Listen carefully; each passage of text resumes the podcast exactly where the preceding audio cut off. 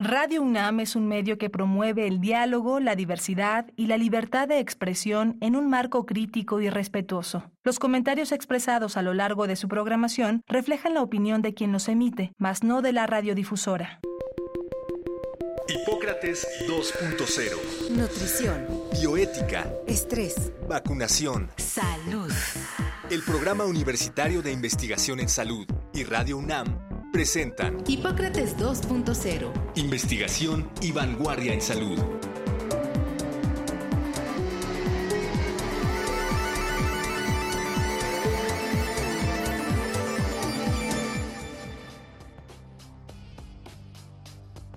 Hola, ¿qué tal? Bienvenidos a Hipócrates 2.0. Yo soy Mauricio Rodríguez, los saludo con muchísimo gusto. Qué bueno que nos acompañan una vez más aquí en Radio UNAM. En el programa de hoy vamos a platicar sobre la inteligencia artificial en medicina. Eh, ciertamente no es un concepto nuevo, una disciplina nueva, pero en los últimos meses ha estado cada vez más a la vista la información relacionada con la inteligencia artificial. Tiene algunas aplicaciones muy prometedoras y seguramente va a ser de mucha utilidad. Pero queríamos traer a la mesa el tema y poner aquí algunos conceptos para, pues cuando menos sentar precedente y, comenzar una, conversación en este tema. Y le pedimos al doctor Melchor Sánchez Mendiola que, que nos ayudara con este tema porque es, él es médico, especialista en pediatría y tiene un doctorado en educación. Es miembro de la Academia Nacional de Medicina, del Sistema Nacional de Investigadores, es nivel 2 y es profesor titular en la división de posgrado y además coordinador de la Coordinación de Universidad Abierta, Innovación Educativa y Educación a Distancia, que es la CUAYED en la universidad. Y pues vamos a aprovechar que nos pudo acompañar para preguntarle todo esto, pero primero te doy la bienvenida, Melchor. Muchísimas gracias por aceptar la invitación. Pues gracias a ti, Mauricio. Estoy a tus órdenes. Feliz de estar en el programa. No, hombre, con muchísimo gusto. ¿Por qué no nos ayudas a, con alguna, algunas definiciones o alguna explicación de, de qué es y qué no es la inteligencia artificial y luego ya nos vamos clavando un poquito. Yo diría que es, es un campo interdisciplinario en el cual convergen muchas cosas, ¿no? Converge varias disciplinas como es la ciencia de la computación, la psicología, la lingüística, inclusive la filosofía, la, la ingeniería eh, y muchas otras cosas, ¿no? Como veremos en el transcurso del programa, pero eh, por eso hace difícil definirlo. Algunas personas dicen que la definición más simple es eh, inteligencia demostrada por las máquinas, que nos mete en el problema de definir inteligencia también. Y, tal vez una definición un poco más, más amplia, más comprensible es, eh, es hacer que las máquinas, en ese sentido, pues lo que, lo que llamamos computadoras, que ahora se ha convertido en un concepto más amplio al hablar de la nube y de sistemas tecnológicos que mimetizan, que semejan, que imitan las funciones cognitivas o mentales de los seres humanos, están asociadas habitualmente con lo que pensamos que hace la mente humana, ¿no? Como aprender y resolver problemas. Y, esta, esta definición, pues, es, es algo complicada, ¿no? Ya e, el término, pues ahora sí nada más el término se usó por primera vez desde 1956, o sea, ya tiene muchísimo tiempo. ¿no? Lo que hace la inteligencia artificial es toma información existente, la procesa y ya tiene una salida, ¿no? Que puede ser una tarea o un texto o unas palabras o alguna música o no sé. Por eso es tan vasto, ¿no? No sé desde cuándo se usa elementos de inteligencia artificial en medicina y, y un poco, pues, eso, o sea, por dónde se fueron introduciendo, porque ya son parte de la vida cotidiana, ¿no? En algunas partes de del quehacer médico. Así es, pues fíjate que en medicina, pues ya tiene también más de medio siglo. Yo recuerdo que en los setentas, eh, cuando estaba yo estudiando medicina, salió en el New England Journal of Medicine un artículo de una eh, plataforma que se llamaba Missing, M-Y-C-I-N, por un doctor de, de Boston, Edward Shortleaf, para diagnosticar enfermedades infecciosas en la sangre. Y, en el transcurso de las siguientes décadas siguieron surgiendo herramientas como otra que se llamaba D-Explain, también del Laboratorio de Ciencias de la Computación del Hospital General de Massachusetts, para hacer diagnóstico, y, varias más para detectar fibrilación auricular, infarto del miocardio, convulsiones, detecciones tempranas de autismo, manejo de diabetes, un montón de cosas, ¿no? cada vez hay más, más utilización de, la herramienta. Y es algo que hace mucho la medicina científica, tener elementos objetivos, integrarlos y establecer un diagnóstico y un plan terapéutico. Entonces, si esta información se carga en una computadora, en un programa de cómputo, pues es, no voy a decir relativamente sencillo, este, poder configurar que te ayude con los diagnósticos a considerar elementos y, y se pueden ir refinando pues estos instrumentos para el diagnóstico, ¿no? Y para el pronóstico. Así es, y cada vez hay más artículos, ¿no? Para la detección de retinopatía diabética, el diagnóstico temprano de sepsis. Me acuerdo, yo trabajé muchos años en terapia intensiva y cuando salían los artículos que los algoritmos de inteligencia artificial superaban a los médicos intensivistas en el manejo del ventilador mecánico para manejar la insuficiencia respiratoria, pues no, nos mete todo esto del rechazo a esto como que el miedo el miedo a ser reemplazados, ¿no? Y que somos únicos. También sirven para el entrenamiento de médicos eh, y bueno, como complemento diagnóstico, ¿cuáles destacarías tú que son las, las aplicaciones de la inteligencia artificial pues, más utilizadas, más útiles? Hace, se acaba de publicar hace poquito, creo que fue para diagnóstico de, me corrígeme si me equivoco, de un tipo de cáncer que vio que la, máquina se equivocaba menos que los, los que estaban viendo las imágenes, ¿no? Sí, así es, es siempre causa ruido. Yo aquí diría, ahorita que hablaste de la formación de los médicos, precisamente en la Facultad de Medicina de la UNAM, cuando se hizo el plan de estudios que está ahorita vigente, el plan 2010, y que se introdujo como asignatura obligatoria del currículo de médico cirujano la, materia de informática biomédica, era precisamente con la idea de que todas estas cosas, telemedicina, inteligencia artificial, aprendizaje en línea, formaban parte del desarrollo de los médicos, ¿no? Porque actualmente lo que vimos con la pandemia es que las habilidades y competencias en telemedicina se convirtió en algo indispensable y no digamos la enseñanza, la enseñanza en línea. De los usos son prácticamente en todas las áreas, como comenté, esta inteligencia artificial estrecha se ha desarrollado de manera espectacular, entonces para interpretar radiografías, resonancias magnéticas, tomografía axial computarizada en prácticamente todas las especialidades, el análisis de imágenes histopatológicas, el análisis de todo lo que tiene que ver con la medicina genómica y que entra, se traslapa con el área esta de bioinformática, porque al final del día la inteligencia artificial por su misma eh, dispersión se traslapa con un montón de cosas como esto de, de, la bioinformática, ¿no? Y también se está utilizando recientemente para ayudar a, hacer ensayos clínicos, inclusive ensayos clínicos sin sílico, esto es decir, sin, pacientes de verdad, sino únicamente con, con pacientes simulados o con moléculas simuladas o con sistemas biológicos eh, hechos en las computadoras, ¿no? Para desarrollar más rápido algunos medicamentos. Y hay varios estudios también que ya documentan que se puede utilizar para reducir los errores médicos, que son una causa muy frecuente de problemas en la atención de los pacientes, para reducir costos. Y, algo que a mí se me hace importantísimo es el utilizarla en esto que algunos llaman la verdadera medicina basada en evidencia, el recoger en tiempo real los volúmenes masivos de datos que generan los pacientes en los sistemas de salud y en los hospitales. Por poner un ejemplo, los pacientes con problemas de insuficiencia renal crónica, todo el montón de resultados de laboratorios, balances de líquidos, eh, respuesta a los tratamientos, niveles séricos de medicamentos, estos al interpretarse en tiempo real con ayuda de los algoritmos pueden ayudar a, que con algunos tableros que se utilizan en algunos hospitales de, de otros países se tenga una perspectiva más clara y, detectar las cosas tempranamente, ¿no? Yo creo que ahora sí, con el avance que está teniendo en estos años, yo no nada más ya llegó para quedarse, sino estoy seguro que en los siguientes años va a haber un cambio muy profundo, ahora sí que en el paradigma de atención médica. Una, de las limitaciones, en, particular del chat GPT, es que, va y busca información. Entonces, pues, se tiene que esperar hasta que la información esté en esas bases de datos en las que va y busca.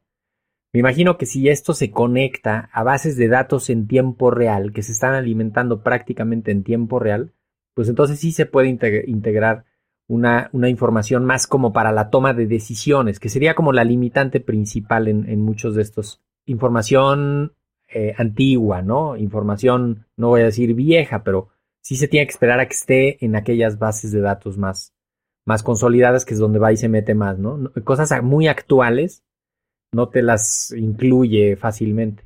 Pero si se vincula con bases de datos del banco de sangre, del laboratorio clínico, del expediente clínico, te, podría ayudar a detectar brotes muy incipientes, ¿eh? a, detectar una epidemia. O sea, no, pienso en esto que, que, está pasando en Durango de las meningitis fúngicas. Pues tal vez si hubieran estado conectados eh, con un, algoritmo hubieran visto pues, dos o tres indicadores que ahí se hubiera aprendido, ¿no? Sí, fíjate que precisamente esto del GPT, que ya se debe meter en nuestro lenguaje cotidiano, ahora sí que por ser ciudadano del mundo del siglo XXI, que quiere decir transformadores preentrenados generativos, el chat GPT 3.5, el que salió el, 30 de noviembre del 2022, estaba, estaba alimentado con información hasta el 2021. Pero el nuevo chat GPT 4 que salió ahora el 14 de marzo ya empieza a brincar esas barreras y, ya están en camino. Es cuestión de semanas, si no es que meses, que los principales navegadores de Internet, inclusive las herramientas que utilizamos todos los días de ofimática como Word, PowerPoint, Excel, etcétera, estén integrados con estas herramientas eh, transformadores eh, generativos con los volúmenes de lenguaje grandes para que en tiempo real te busquen en todos lados, ¿no? Entonces, esto da miedo, pero las personas que ya están probando las versiones que están eh, poniendo Google, Microsoft, etcétera, dicen que una vez que los empecemos a usar este año, ya nada va a ser igual, porque ahorita estamos acostumbrados, ahorita estoy en Word y pongo el corrector de eh, estilo y de gramática y de ortografía, pero al tener esta herramienta que se llama copiloto, este, a la misma manera me puede estar ayudando a escribir el ensayo, el proyecto de investigación, a jalar la literatura y hacerme, hay algunas herramientas, una que se llama elicit.org, donde te jala la literatura del proyecto de investigación y te hace un resumen de los principales artículos. Entonces, esto va, va avanzando como nunca. Por eso los expertos dicen que 2023 va a ser realmente el año de la inteligencia artificial. y que esperemos que cuando menos en el campo de la medicina eso se traduzca en que los médicos puedan descargar cierta, cierta carga de trabajo administrativo y algunas cosas que los distraen y puedan enfocarse en el paciente, puedan acercarse al paciente, puedan hacer mejores diagnósticos, pueda haber eh, terapéuticas más precisas. Yo creo que eh, ahorita estamos pues en algunas cosas como que cada quien le hace como quiere, como le enseñaron, ¿no? Y, esto ojalá se vincule con, pues no sé, o sea, imagínate esto vinculado a la receta electrónica y al expediente electrónico, te puede, puede ser, o sea, muy, muy bueno para el, para el cuidado del paciente, pero también tiene un lado, y por ahí quería también llevar un poco la mirada, de los retos y dilemas bioéticos, porque imagínate toda la información y, pues ya hay una ya hay, ya hay este, una inteligencia artificial que se va a meter a esas a esas búsquedas, a esas bases de datos, a esas eh, a esos elementos para información para las aseguradoras, para los administradores, para los el buró de crédito, va a ser una también una pérdida de, pues no sé, de la privacidad y.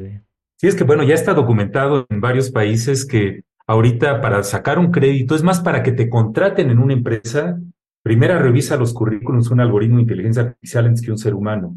Entonces, estamos ya inmersos en la dependencia brutal de, de este tipo de herramientas y los aspectos éticos son enormes. Uno de los que me brinca mucho es, e, el nombre es muy desafortunado. Eh, los seres humanos tenemos un rechazo nada más por el puro nombrecito, ¿no? Como inteligencia artificial. La, Asociación Médica Americana recomendó hace pocos años que mejor hablemos de inteligencia aumentada para que los médicos o los profesionales de la salud veamos esto como una herramienta que va a ayudarnos a hacer cosas que no podemos hacer o, o en lo que perdemos, en lo que perdemos muchísimo tiempo. Sí, como, como un inteligencia, como un enhancer, ¿no? Un potenciador de la inteligencia. Y, y, y otro de los grandes problemas es que los vemos como una caja negra, ¿me entiendes? Así como que es algo medio incomprensible para el común de los mortales. Por eso hay un énfasis muy fuerte recientemente también de desarrollar lo que se llama inteligencia artificial explicada, ¿no? En inglés le llaman explainable artificial intelligence, que quiere decir que, de alguna manera veamos cómo se están generando las decisiones para que no parezca brujería, ¿no? Y que le tengamos confianza. Porque una de las cosas que se ha visto, por ejemplo, con el chat GPT, conforme se antropomorfiza la interacción con la computadora, aumenta la confianza. Por eso el chat GPT en, en, dos meses rebasó los 100 millones de usuarios. Ninguna innovación en la historia de la humanidad había llegado a tantos usuarios en tan poco tiempo. Y es precisamente por esta cuestión que se siente tan natural al interactuar con ella. Entonces, yo creo que es un enorme reto. Y, y hablando de la, ya nada más para terminar la parte ética, el problema son la enorme cantidad de sesgos que tenemos los humanos, que los programadores los transmiten a los algoritmos de manera inconsciente sesgos de género, sesgos de personas con discapacidad, contra las minorías, etcétera, ¿no? Entonces es, es todo un rato. Y las aspectos Pero que también, justamente, lo que, lo que podría ayudar es a reducir esos sesgos, ¿no? A reducir esa subrepresentación de minorías en los ensayos clínicos, a, identificar en qué momento está sobre representándose algún grupo o si te está faltando algún tipo de muestreo ¿no? Este, que, que, eso pues puede ayudar a intervenir, te puede ayudar a guiar un estudio clínico, a, a moverlo, porque ciertamente, pues el quehacer del, del, está sesgado, ¿no? Así como va a estar sesgado el, la configuración, seguramente le van a poder meter ahí algún, algún corrector para, para evitar este sesgo, ¿no? Y es que eh, es, estos eh, plataformas se nutren de grandes volúmenes de datos y utilizando esto que se llama aprendizaje de máquinas y aprendizaje profundo con estas redes neurales multicapa, resulta que depende de dónde se generaron los volúmenes de datos. De ahí pueden hacer el sesgo. ¿no? Y, y, y aquí estamos el enorme reto del poder casi absoluto de las grandes empresas, con mínima o nula rendición de cuentas, una ausencia fuerte de transparencia y un poder, gran poder concentrado en unos cuantos. Y los países como el nuestro nos convertimos pues como en espectadores, porque para desarrollar estas cosas se requieren muchos recursos humanos y financieros, y al final del día nos convertimos en consumidores obligados este, de lo generado en otros países y culturas con, todos los retos que eso implica. Ahora, México es un país con, con, mucha investigación clínica y con, pues, con una vastísima atención médica, ¿no? ¿Cómo podríamos o qué tendríamos que estar haciendo para que parte de esa información eh, se, se, vaya, digamos, a utilizar correctamente en la, en la inteligencia artificial o cuando menos se vaya estandarizando la obtención de datos, acelerar la introducción del expediente electrónico en todas las instituciones. Eh, ¿qué, ¿qué, deberíamos estar haciendo, además de írselo enseñando a nuestros estudiantes? Pues híjole, yo creo que eh, tendría que haber esta, ponernos de acuerdo todos, porque esto requiere estándares de interoperabilidad y requiere comunicación entre diferentes sistemas. Ahorita tenemos décadas batallando con algo que intuitivamente es hermosísimo, que es el expediente clínico electrónico, y seguimos sin tener un expediente clínico electrónico que atraviese todo el sistema de salud nacional por una enorme cantidad de circunstancias que no entré ahorita en detalle, ¿no? Pero sí requiere acuerdos de alto nivel y, requiere que se dediquen los recursos para ello, ¿no? Y, y, pues que haya más cosas de acceso abierto. No es paradójico que la empresa que fabrica ChatGPT, que se llama OpenAI, Open por abierto, resulta que pues ya no es Open, ya se convirtió en una empresa, eh, pues su principal meta, más allá de la que tiene la visión, es eh, la, pues ahora sí que los recursos financieros que no son triviales, pero que no deberían ser privativo, ¿no? Imagínate que la compra Elon Musk porque es millonario y un día dice, yo quiero meter, quiero comprar esto, también es, es riesgosísimo en manos de quién cae, quién, quién controla eso. Si ya con la adquisición de Twitter hay una polémica tremenda, imagínate a la hora de, pues de tener estos motores, ¿no? Sí, pues fíjate que Elon Musk fue de los fundadores de OpenAI, nada más que después se salió. Y él ha dicho recientemente que el chat GPT es aterradoramente bueno y que no estamos lejos de esta inteligencia artificial peligrosamente fuerte. Y el mismo Musk dice que hay que tenerle miedo a la inteligencia artificial moderna. Entonces esto pues requiere normatividad, aspectos legales, que, que, la sociedad no esté ajena a lo que hacen las grandes empresas y que de alguna manera la academia pueda participar. Esto es un menor reto. Sí. Ahora, sí, pensando un poco otra vez en aterrizarlo en la, en la práctica de la medicina, con herramientas como estas podría ser que tengas telemedicina, que tenga, que puedas llevar atención de alta especialidad a comunidades apartadas, que puedas tener un sistema de acercamiento, de un sistema de interconsultas perfectamente válido e incluso en términos legales, ¿no? Que, puedas tener esto, eh, instituciones tan robustas como el Instituto Mexicano del Seguro Social, que tiene todos los niveles de atención, eh, podría incluir parte del, quehacer de su, de su atención médica, eh, herramientas de este tipo y desde luego meterlo a sus bancos de datos del del laboratorio clínico, del expediente electrónico que tengan y esto. O sea, yo creo que ojalá también hacia allá derramara un poco, ¿no? Sí, porque fíjate que, bueno, parte del reto es que pasan los años y las décadas. Ya tengo muchos años discutiendo esto de la informática en la Academia Nacional de Medicina y en el contexto de la educación médica, y, siempre está esta complicación que forma parte de la vida de los ciclos de poder en las instituciones eh, locales, estatales, federales, que después da la impresión de que se vuelve a inventar todo de nuevo cada vez que hay cambios. Y, yo creo que esa falta de seguimiento longitudinal de iniciativas que pueden ser imperfectas, pero que requieren irse mejorando con el tiempo, eso ha fallado bastante en todo el mundo, ¿eh? no nada más en nuestro país. Pero bueno, podríamos empezar justamente con, cuando menos, con implementar pilotos, ¿no? Eh, proyectos piloto y, esperemos que, que, peguen y que haya continuidad y que no se vea como, como una amenaza, ¿no? Me imagino que toda esta parte humana que pues, la fantasía de que será reemplazada por las máquinas y, y eso pues tampoco, o sea, que para algunos sí es una realidad, pero no sé si en el ejercicio de la medicina se vaya a reemplazar en algún momento y decía Barner, Slack, un psiquiatra de Harvard muy famoso, que de los padres de la informática médica, el médico que crea que puede ser reemplazado por una computadora merece serlo, ¿no? Porque seguimos siendo humanos, atendiendo humanos. Pero nos encontramos con este, reto de que lo intangible, yo recuerdo alguna vez eh, en alguna institución estábamos discutiendo la adquisición de un sistema informático para un hospital y este, y, al, ser una cosa intangible de bits y bytes, eh, se veía muy distinto de comprar, por ejemplo, un aparato de la última generación de resonancia magnética nuclear, es muy visible desde el punto de vista de, que la gente lo vea, y en cambio lo, informático está ahí medio oculto, y, a los médicos que no nos gusta que nos muevan nada, te imponen un sistema de expediente clínico electrónico que te hace que brinques por 15 pantallas para poder llegar a la receta, pues dices, mejor no lo uso y me regreso al papel y lápiz. Entonces es todo un reto.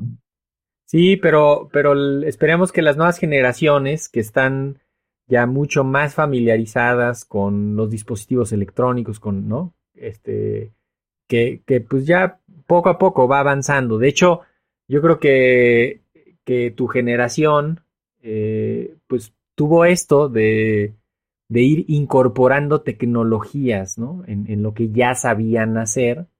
Ahorita, pues seguramente los estudiantes yo doy clases en segundo año de la carrera y, hay una parte de las plataformas digitales que, ya las traen como parte de la vida cotidiana. O sea, eh, ya es muy diferente la, forma incluso en la que toman notas en las clases, ¿no? En la, manera de, de, interactuar en la clase, ya es diferente.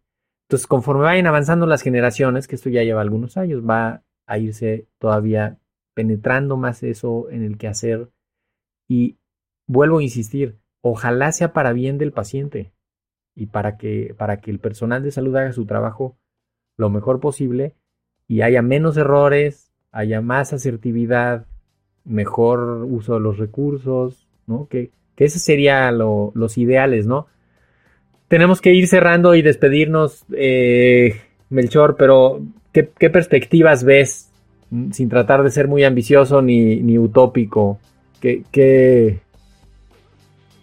en medicina, cuando menos, en, en, la salud, en la atención de la salud? Sí, bueno, mi perspectiva sería que ojalá, siguiendo el ejemplo de la Facultad de Medicina, todos los planes de estudio y actividades de educación continua de nuestros médicos y especialistas, y enfermeras y veterinarios, etcétera, odontólogos, que, que englobemos esto dentro del concepto más amplio de informática médica, porque al final del día todos los días utilizamos datos para convertirlo en información y conocimiento para la toma de decisiones, y, y no perder la brújula de que todo esto tiene que ser para beneficio del paciente. Precisamente una de las críticas a la literatura académica de esto es que eh, tiene muchas... No, no le hemos exigido a los trabajos de investigación de inteligencia artificial el mismo rigor que exigimos en los trabajos de investigación clínica con seres humanos. Y hay muchas iniciativas modernas para eso. Entonces yo estoy optimista de que este año con la explosión de inteligencia artificial se genere cada vez más investigación, la gente se familiarice con el tema desarrollamos esto que deberíamos de tener de literacidad digital y de competencias mínimas de inteligencia artificial para podernos mover en este ambiente como, como peces en el agua. Pues con eso nos vamos. Esperemos que volvamos a invitarte para seguir platicando un poco hacia ver si hacia final del año que, estás pronosticando que va a ser el año de la inteligencia artificial. Eh, tal vez podría yo preguntarle ahí al chat GPT este, simula unos párrafos de cómo diría el doctor Melchor Sánchez Mendiola, qué contestaría de estas preguntas. Porque eso está haciendo, ¿no? La inteligencia artificial, varios autores están metiéndole ahí de, escríbeme en el estilo de tal autor, eh, tal idea, y la desarrolla muy bien, ¿no? Esperemos. Hay, un, hay uno fascinante que es, eh, escríbeme Don Quijote como si fuera escrito por Donald Trump, por ejemplo. Es fascinante ver lo que hacen ese En fin, Genial. Y además, el otro día también vi un, un programa que te modifica un poco el, lo que te saque el chat GPT para que no se detecte que lo escribió un chat GPT así a la primera. Entonces ya también es como, como las, las máquinas vigilándose a las mismas máquinas, ¿no? no sé, que haya, que haya este, límites y que siempre estén bajo el control del, del ser humano. Doctor Melchor, Sánchez Mendiola, coordinador de Universidad Abierta, Innovación Educativa y Educación a Distancia, profesor de la División de Posgrado. Muchísimas gracias por haber venido a aclararnos estos puntos muy interesantes. Al contrario, Mauricio, espero que sea de utilidad para la audiencia. Pues con esto nos vamos. Esperamos que la inteligencia artificial nos ayude y que la próxima semana estemos aquí de nuevo escuchándonos en Hipócrates 2.0 en Radio UNAM.